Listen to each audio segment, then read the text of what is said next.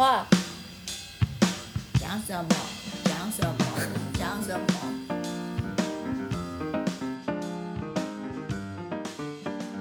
在台湾的研究船上面，通常是十二小时轮一班，或是八小时轮一班。八小时轮一班就是说，你睡八小时，醒八小时，然后睡八小时，醒八小时。但是当你的仪器丢下去的时候，就所有的人都要醒着。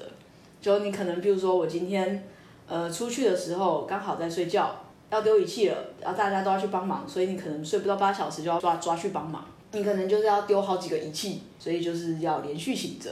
是不是人太少了，就船太小了？因为我们船没有那么大，位置没有那么多，所以人没有那么多。哎，你们做这个就是体力都很好，是不是？可能喝酒方面比较好吧。海量是完全豁达，就是不能睡觉，那我就喝酒。台湾船我记得是不能喝酒，然后日本船是绝对不能喝酒，但是外国船是可以喝酒的。美国船是船上连酒精都不可以，就是完全不能，不管你是醒着还是工作都不可以喝酒。如果你一旦喝酒，就是马上。开除回岸，很严重的。法国船他们船上好像有一个小酒吧，不错哎，豆豆。对啊，不错啊，要享受人生，再继续工作。我觉得意大利船可能有酒，还配意大利面和披萨的。德国应该就是香肠跟啤酒。然后日本船是绝对不能有酒，但是他们船上有贩卖部，所以你就可以在贩卖部开的时候去买。无酒精的酒，研究船还有贩卖部，那是大船，跨国型计划的大船，然后会发卖那个纪念 T 恤，纪念 T 恤还真会赚钱哎！他纪念 T 恤还有十款，你要收集，通常只有一款，但不同色这样。我说的那个是 IODP International Ocean Drilling Program 这个这个计划，它是。很多国家合资的一个大计划，他们都会去讨论说这非常非常重要的大议题。然后他们船很大，目前台湾最大的是利金号嘛，它可能是利金号的至少五倍以上。在这个计划底下执行的船主要有三艘，一个在美国叫 JR 果敢号，一个在日本叫地球号，然后一个在欧洲我忘记叫什么名字了。日本的地球号上面会有。小神社，还有泡汤的地方，有泡汤的地方。对对对，我觉得你刚刚前面辛苦建立了你们在海上刻苦的形象啊，在那个小神社泡汤之后，全部都没了，毁鱼蛋。但是只有大船才有办法，那小船连塞房间连塞人都不够啊。我很期待台湾出大船，那上面不知道放什么，凤梨酥，应该卤肉饭、蒸奶啊、露丝兰、咸酥鸡摊，对，卤味加热卤味，还有臭豆腐之类。头应该有个。夜市嘛，建一艘船是很简单啦，但是养一艘船就比较难。刚刚我说的一天三十万是旧的海衣，现在新的海衣可能一天五十万吧。刚刚说的地球号可能一天自己钱，大概是这个等级。哎，我我其实下次老板不想让我去出钱让我去开研讨会，我就要说，哎，好歹我不是做海洋研究，我没有一天烧你 三十万。嗯，海洋研究很烧钱，海洋研究某种程度上是国力的展现。哦，有钱的国家才有办法做。北极海啊，南极的那种研究啊，那种就只有有钱国家才有办法去的。做南极研究比较多的就是美国跟欧洲，然后但是中国最近有在努力去那边插旗了。哎，那 Wolf，你是怎么从古海底的研究到写这一本二地志？他说那是他的科普兴趣啊！我的天哪，好厉害哦，兴趣就这么专业。嗯，一开始我硕班毕业的时候啊，有一阵子没事做，不知道干嘛。那时候刚好泛科学很流行，然后刚好他们有在征才。我就去应征了他们工读生，所以开启了科普写作的这个大门。我很好奇，硕士班是念什么啊？硕士班是念现代海洋地质。哦，现代是一万年以内都叫现代吗？没错。哎，我开始慢慢懂了，跟上你们的格局了，对。对，然后范科学告一段落以后，就到滔滔 Ocean s a y s 这边做海洋的科普推广，同时间也有在那边写一些国语日报的科学版。有在多接其他科普文章的写作，刚好有一篇是跟台湾西南的月世界比较相关的题目，编辑就有看到这一篇，就来跟我接洽，所以才有这本书。所以你的科普文章写的很有深度，你的科普文章写完是编辑会想要叫你出书的，不是笑两声就结束了那种。跟我们水准不一样的。没有，你的科普文也很难，我追求就是大家看完笑两声就好了。我很好奇这个 Wolf 是怎么样。寻找你科普要写的题目？就编辑叫我写什么，我就写什么。哎，可是这个月世界的文章是你自己先写完，编辑再来教你。编辑是看到泥罐入体那一篇，然后才找我写《二地志》这本书。等一下，什么是迷幻物体？每日一词，今天很多词。噔噔噔噔噔噔噔。什么是迷幻物体啊？是一种蘑菇吗？你可以想象它是一种青春痘。什么？月世界的青春痘？你是说会长出一颗，然后会爆炸吗？是很年轻，还是吃太油才会长？我先解释什么叫做泥罐入体。等等一下，等一下，那个那个字，那四个字怎么写？泥巴泥泥，贯穿的宽。哦，是泥灌入，不是迷幻物，泥巴灌入的体。简单来讲，就是说有一大坨泥巴在地层底下受到压力，然后刚好在它上面有一些裂隙，就地层有一些裂隙，然后它受到呃底下泥巴受到压力以后，就沿着那个裂隙喷出来或者凸出来，这个就叫做泥灌入体。哦，哎，真的还蛮像青春痘的，听起来好像跟火山爆发的这个过程有点像。泥火山吗？对，泥火山它会造成泥火山。然后火山爆发呢？由于本人我跟火成岩非常的不熟，所以我决定不要回答这个问题。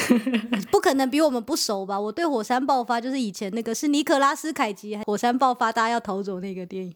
对，但是呢，我还是不要回答好了。感觉地质科学真的是一个坑，而且我觉得他们讲话超级小心哎，大概每个老师们都很爱吵架之类的。你们的研讨会是不是很精彩啊？就是一个人上台一讲话之后，马上麦克风前面排十个人，不会排到十个人。就国内研讨会会吵的就那些人嘛，就会去听发表，然后等着激烈讨论。哇，激烈讨论，好想参加哦！真的。不过他们研讨会玩的晚宴就会喝喝酒，喝的很开心，有趣耶。我去参加美国的研讨会，他们中间的中呃休息时间是一定会放就喝不完的啤酒，随便你拿。有些老师会不小心喝到进入一些比较神秘的状态。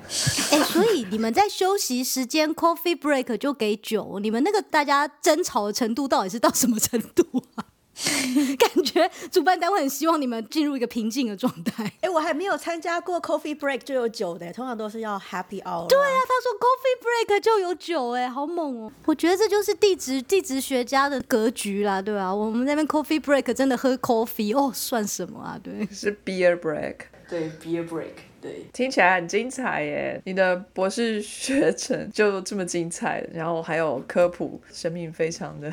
扎实。你平常有在休息的吗？我尽量把博士班的东西重心放的比较重，不要被老板发现我在写科普这样。写科普他会不开心吗？嘘，小声小声。要要看是哪一种老板啊？那会不开心啊，因为就是占据了时间嘛，研究没有进度，他当然会不开心啊。他没有明确表示说不行、不准、不可以，但是他会表示说你应该就是多花一点时间，或者就不要弄那么多时间在别的事情上。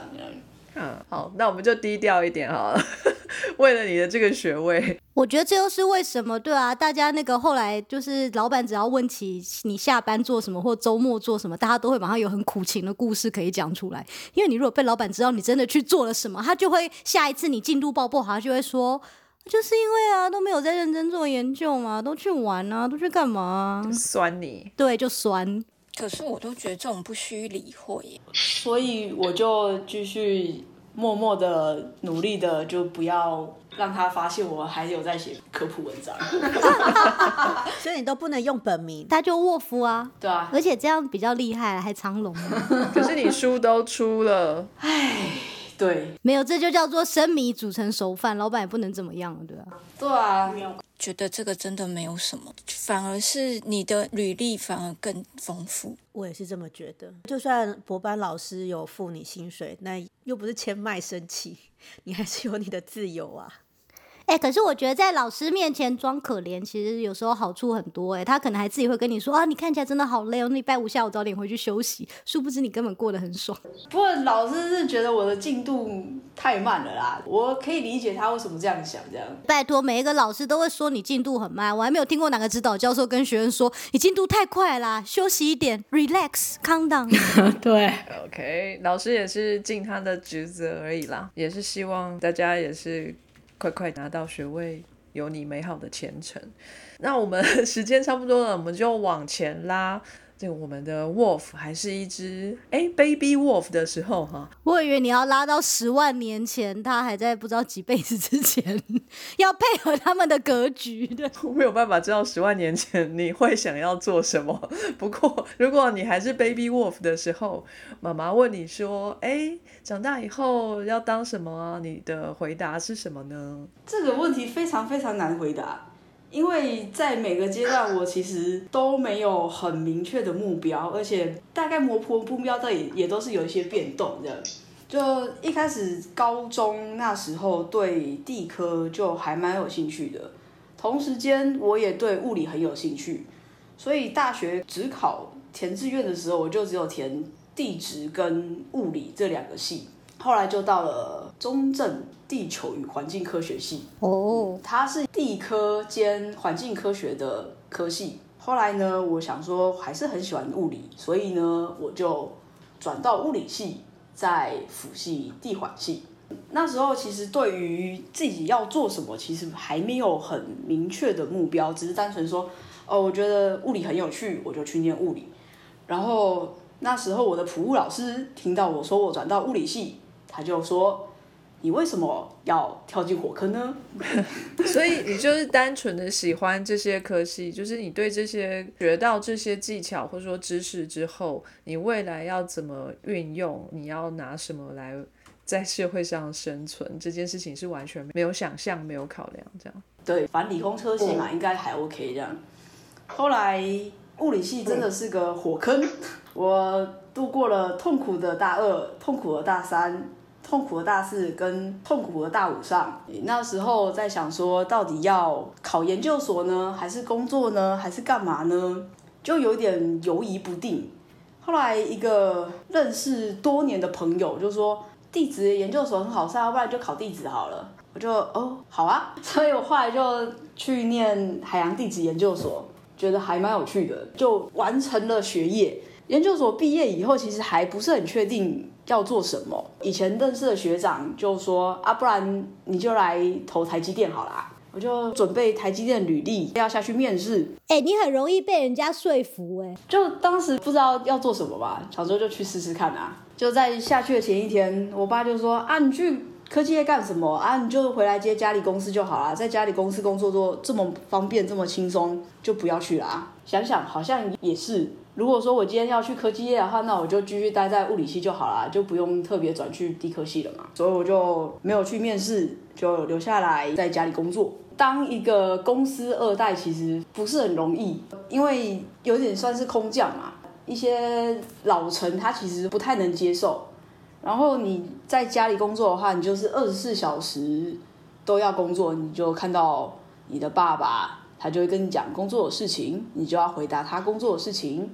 吃饭也会问，睡觉也会问，哦，我的天哪，好像跟指导教授住在一起的感觉。嗯，差不多。可以问是大概什么产业的？做贸易的，其实我到我爸公司工作以后才知道他在做贸易。我在那之前，我完全不知道他在做什么。有哪一个方面的贸易吗？机械的零件，就比如说车子前挡板，或是里面的螺丝、垫片、垫圈这种东西，就是零件。通常都是美国下单，台湾接单，中国制造，然后出货到美国。这是在战后婴儿潮那时候很流行的这种三角贸易的模式啊。我爸因为这种模式，所以赚了还算不错的金额，这样，所以他就觉得说这种模式应该可以传给我，然后我可以继续做下去这样。然后后来因为觉得在家里做实在是很不舒服，所以我后来就出去找了地科相关的助理做一做，觉得对于念博班有点兴趣，要不然就是先去做一些比较跟科学相关的工作，所以就到了泛科学，因缘际会就加入了滔滔 Ocean Six，就写一些比较跟海洋相关的科普。后来呢，就是觉得做科普还蛮有趣的。所以也去当了高中老师，哎，是可以说当就当了吗？对啊，高中老师是这么容易就可以当的哦。但他不是所有事情都说的很容易吗？说的也是啊，对啊，是他的格局啊，可能就是苦苦念了五年，然后又考试考过什么什么证照，然后就是啊没有就当个老师。嗯，是有一些特殊条件啦，就是我大学没有修教程，因为那时候觉得我绝对不会当老师，我讨厌当老师，教小朋友真的是很烦。那时候刚好是偏乡嘛，招了五招都没有人。通常代理老师第一招是招有教师证的，第二招是有修过教程的，第三招是大学毕业。然后他已经到了五招了，所以我有大学毕业，我就可以去应征，所以就很幸运的当上高中老师。所以是多偏僻，在哪里？在花莲。哦。西部人会觉得它很偏僻，但是你到了那边会觉得其实也没有那么偏僻。这样，呃，花莲的小朋友很习惯用。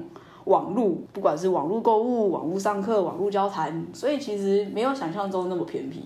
那你在花莲住了几年？接近一年。那没有很久，教一个学期、两个学期这样。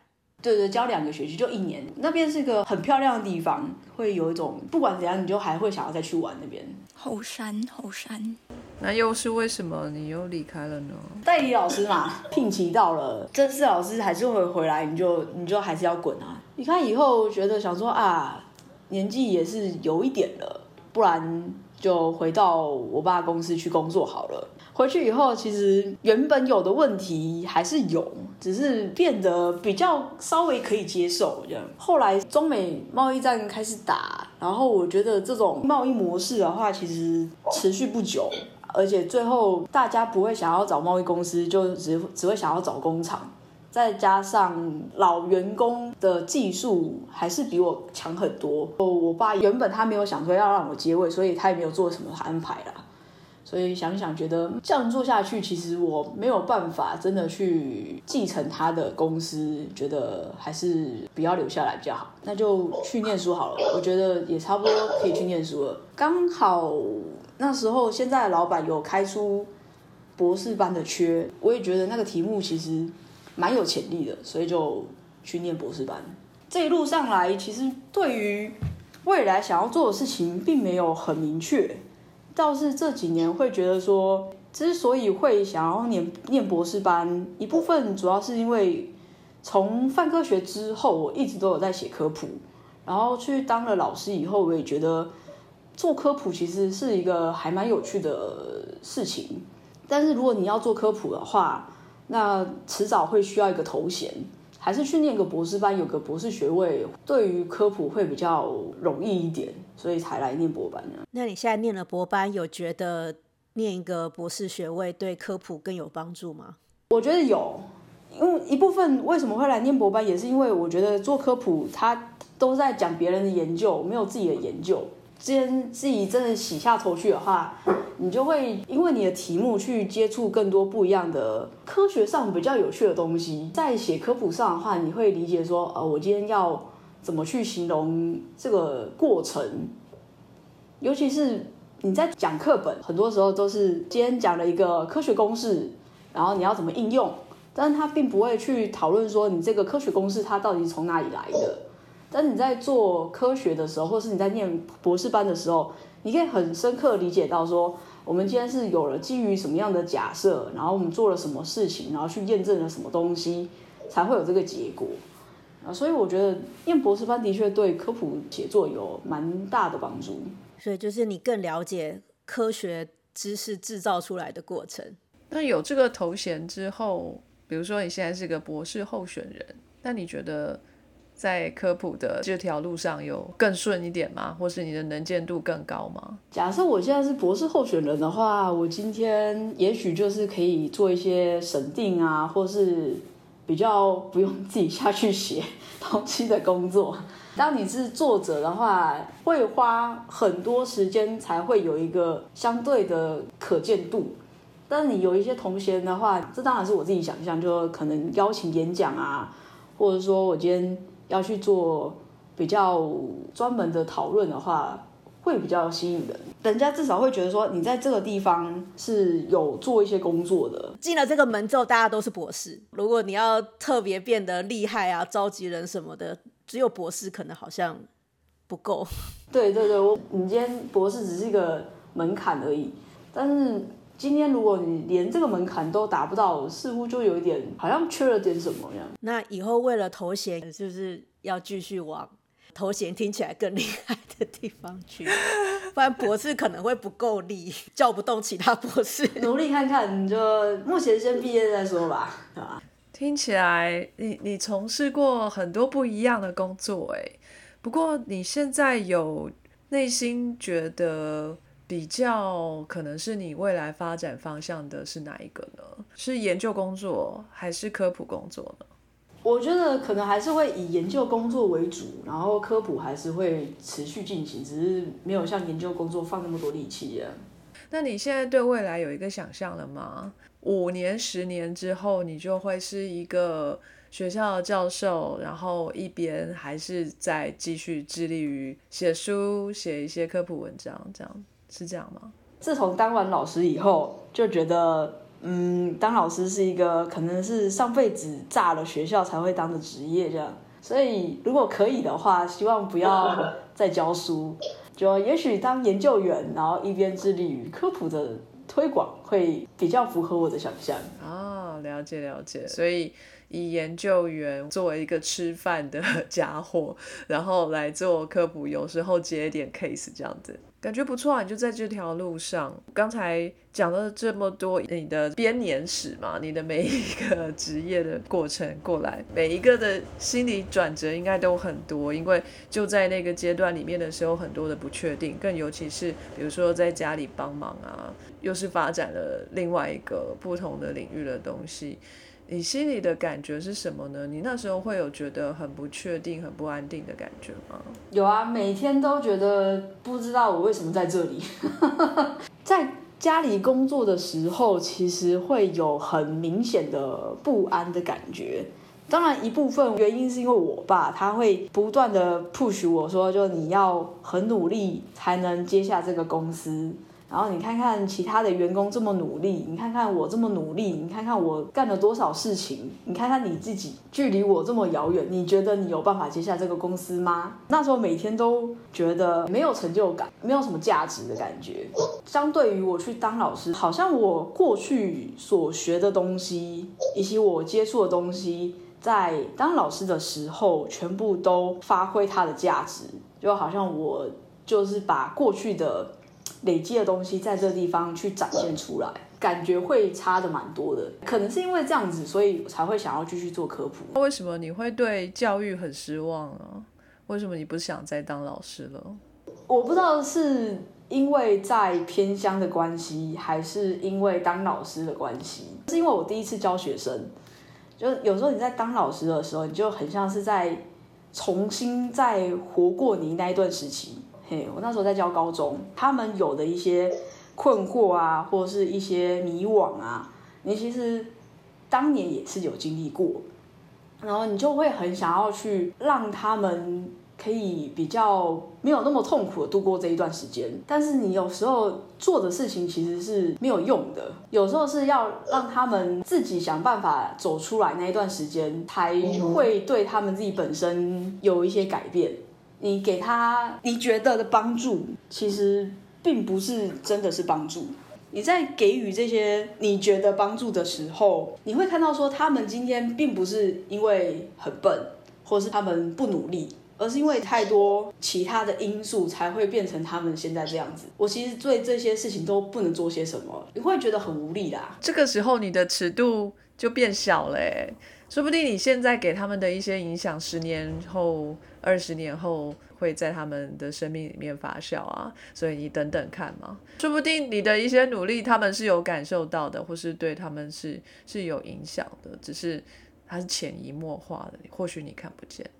有可能啦，有可能。我后来有一个学生也是跟我念同样研究所啊，他只是念不同的主任，好像自己的小孩长大的那种感觉，但是又觉得他其实是自己喜欢这个科目，只是刚好遇到我，然后让他可以往这方面发展。这样的确不容易啦，的确不容易。这么多的孩子们在一个班级里面，要个个都去关心到，也是蛮难的。那如果是一个很用心的老师，就会非常的累，可以想见你的一个挫折感。在多方尝试之下，哈，贸易啊、科普啊、教育啊跟研究，给你最大成就感的还是研究的部分，对不对？是科普的部分，是科普的部分吗？对啊，他刚刚有说一切都是为了科普。对啊，他来电博士只是为了科普可以更大声而已。就是科普是中心。你做研究的时候。很多人都会希望让你的研究变得更好，所以会对你的研究就是有很多的建议。然后你在接受这些建议的时候，就会觉得啊，好像我没有那么好的。然后，但是你做科普的时候，并没有那么多人会给予建议，就会觉得啊，哇，想做的还不错呢。好哦，所以在科普这边比较有信心，然后也比较有兴趣。希望呢，在台湾真的有科普的一席之地。如果今天呢，在台湾真的你可以成为一个科普写作者，全职的，而且也可以有蛮好的这个生活的水平，你会想要全职做科普吗？不会，你很在写科普，我已经写到有一点套版了。就比如说跟编辑讨论出一个题目。然后我大概知道说，哦，这个 A 段要写什么，B 段要写什么，然后再放什么东西进去，没有什么太多的新东西，顶多就是哦，我换个我比较没有那么熟的题材，然后再去问说，再去问别人说，这个这样写可不可以，那样写可不可以，这样就会觉得好像就一直在做比较重复的事情。其实科普有一个部分是比喻。我今天要介绍 A 东西的话，我会拿 B 东西去比喻，读者会比较理解。但是你要去想到 B 东西的话，你的生活经验就要很丰富，你才比较好去理解。像刚刚说的泥罐入体，像青春痘一样，其实这个比喻并不是我想的，是编辑想的。而且我后来想想，觉得哇，这个比喻非常的灵巧。所以，单纯如果只有做科普写作者的话，我觉得会把自己的生活变得比较狭窄，然后很自制化，可能要多一点其他刺激会比较好。还蛮有趣的，你的想法跟很多人都不太一样。呃，不过念博班主旨不是在于研究的人，相信也不是没有。比如说在下我就是，哎，我只是想要出国玩一玩，就是这样而已。你那个出国玩的 心理痛苦指数也太高了吧？干嘛不要跟团就好了？哎，可是我也是啊，不是大部分的人念博班。都是为了要出去玩。那那这样也差不多说到了你对未来的展望嘛，对不对？就可能做个研究员这样子。希望可以，希望可以毕业，希望可以找到工作，希望可以顺利当上研究员，希望可以拿到终身职。好，best wish。那节目的差不多到了尾声，那我们每一个来宾呢，我们都会问他同样的问题。就是如果今天呢，你遇上了一个彷徨的研究生，然后他不知道呃未来他应该要做些什么，也许就跟你一模模一样一样，就是现在跟你在同一条船上的人，你会给他一些什么建议吗？还是说分享一些什么样的心得给他？我每次听你们节目的时候，我都在想说我要讲什么，我要讲什么呢？这个问题其实有不少人有问我。但是是用不同的角度来问，有些问我的是大四毕业的，不知道未来要去工作还是去念研究所，然后有些是研究生，就是说，呃，我不知道未来要工作还是念博班。这个问题其实可以稍微分一下类，大学毕业了考虑要不要念研究所，或是要直接工作，呃，这个可能要看科系，有些科系是你念了研究所，你薪水会比较多，在这种考量下，试试看念研究所。但如果加薪的幅度没有那么明显的话，那也许直接去工作会比较适合。如果硕士要毕业了，考虑说要去工作还是去念博班，我一律多说去工作，一定要理解一下 资本主义的力量，再来念博班。因为念博班没有钱，然后又很忙。硕班毕业直接去念博班的话，这一直在同一个环境底下，然后念博班的时候，其实常常会遇到一些瓶颈的状况。然后你又没有可以获得金钱的技能的时候，压力就会变得更大。所以我觉得说，你可以先去工作，确保说你就算念博班念到一半不想念了，你还是可以用这个技能去工作。所以你会在不同的阶段给不同的建议，这样，然后重点就是在于要把自己先喂饱再说。对，因为有些硕班生不敢出去工作，他们不知道找什么样的工作，好像做这个也可以，做那也可以，就不是很确定说自己适合或是喜欢哪种工作。然后这时候呢，我都会跟他们讲说，反正你就是先把不喜欢的先把它踢掉，可以接受的工作全部都投一轮，然后你再去筛选说你到底想要或者是适合哪些的工作，然后再去试试看这样。他们有时候因为不敢找工作，所以他们就想说要待在原本的环境，然后就想说啊，不然我就继续念博班好了。然后念一念就会觉得说，好像念博班没有想象中的那么顺利，就会变得有点。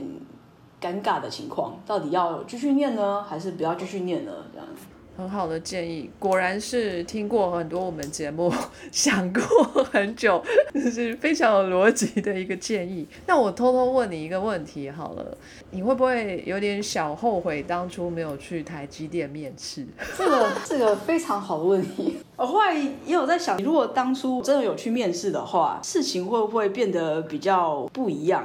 我当初从物理系转回地科系，其实有一部分就是我不想要去科技业做这种比较轮班的工作，然后再加上我其实很不会写程式，所以觉得啊科技业应该是无望了。所以如果当时真的去台积电的话，我觉得可能三个月、五个月、一年、两年，迟早会走吧。可是那几个月可能荷包赚的很满，几个月而已能多满啊？会满满的。几个月，对啊，就已经很不错了。我觉得要赚钱的话，就是家里面做的那个贸易的生意，应该可以赚比较多钱，比较可以 scale up。因为如果你去公司工作的话，你就是领死薪水，了不起加分红，一年好一千万吧，那就很多了。以领薪水来说的话，但是做生意，尤其是比较大 scale 的。要超过一千万不是很罕见啦，比较有可能。对，但是另外一个问题就是，我爸公司其实比较偏机械方面的东西，而我其实比较没有那么习惯做工科的东西。理工科虽然说合在一起讲，但是他们思维还是有蛮明显的差异。理学院的话就会比较像是做一些白日梦，做一些理论上才会做得到的事情。但是工科的话，他们只求我最后结果有达到标准。就 OK 了。我一开始在工作的时候，这个思维转换其实转的蛮痛苦的。公司的确是有机会做到超过工程师的年薪，的确啦。但是不拿手，而且也不擅长，也不喜欢啊。所以就是真的是去做尝试了之后，你才会知道。不过都是有一个脉络可循的啦。一路听下来，我觉得非常为 Wolf 感到开心。因为你一开始其实是不知道未来是什么样的想象的，是眼前是没有任何 image 的。到现在，你已经知道你的未来，你想要成为一位研究员，然后做着一些科普的事情，而且你也清楚明了知道你念博士班的原因是什么。虽然跟大家可能有点不一样，但是至少你是确定的。我觉得我看到你越来越 solid。东西慢慢在实现了，很为你感到开心。那也希望呢，很快又可以再看到你的另外一个作品出现。那当然，你同时也是在国语日报会定时有一些产出哈。我要不要考虑一下来去买一下国语日报，拜读一下您的大作这样？或是有可能的话，可不可以也在我们的平台上面偶尔也写一点？哎，有关地质方面的科普，让我们喜剧系科学来恶搞一下，这样。哎，我觉得他蛮好说服的，我你再招揽他一下，就是他搞不好就加入。写东西可以，但是讲东西我真的没办法。我每次 seminar 前面大概都要 re 稿 re 个十次以上，我才会讲的比较。比较顺一点，要不然就是我也不知道我在讲什么状状态。就没关系啊，我屁话这么多的人，我也要蕊十次差不多，我觉得这很正常。哇，小鸡的演讲是很厉害耶，好演讲都是蕊出来的。就是听得出来是有准备的。对我不是像海边可以早上六点准备七点演讲，可是即席跟有蕊过的，还是有认真蕊过的，还是会品质比较好。quality 的差别其实很简单，文章方面你只要同意让墙边来乱搞里面的人名啊，或者是安插一些笑料啊之类的，只要你同意我随便乱改，那我们就可以好好的来合作。这个人写文章有几个问题，就是第一个我一定会脱稿，然后第二个就是编辑说什么我都同意。这算是问题吗？好，OK，哎，脱稿你绝对也不是第一个啦，嗯，对，那你刚刚讲到脱稿，我们大家都一阵安静，就哦，没错，脱稿不是学术界的常态吗？哎呀，嘿，对哦，OK，好，那我们很开心哈、哦，为 Sky in the World 呃这个征招到了一位写手，哦耶，自己嗨自己嗨，呃，谢谢 Wolf 今天来跟我们分享这么精彩的这个地质研究经验，还有人生的故事，这样子。还一直夸赞我们问很好的问题，好感人。对，啊，好友善的来宾。而且很有耐心的一直名词解释。对对对对，这个很重要。感谢你，然后希望今天你玩的愉快，你许愿的所有编辑都在线上，真的，我好开心，我好开心。我们很有诚意哦。真的是真挚的祝福你。对对对对，今天就先呃到这边喽，然后希望我们以后呃合作愉快，也同时可以再看到你呃在科普界发光发热。那今天就先到这里，跟大家说声再见吧，拜拜。拜拜。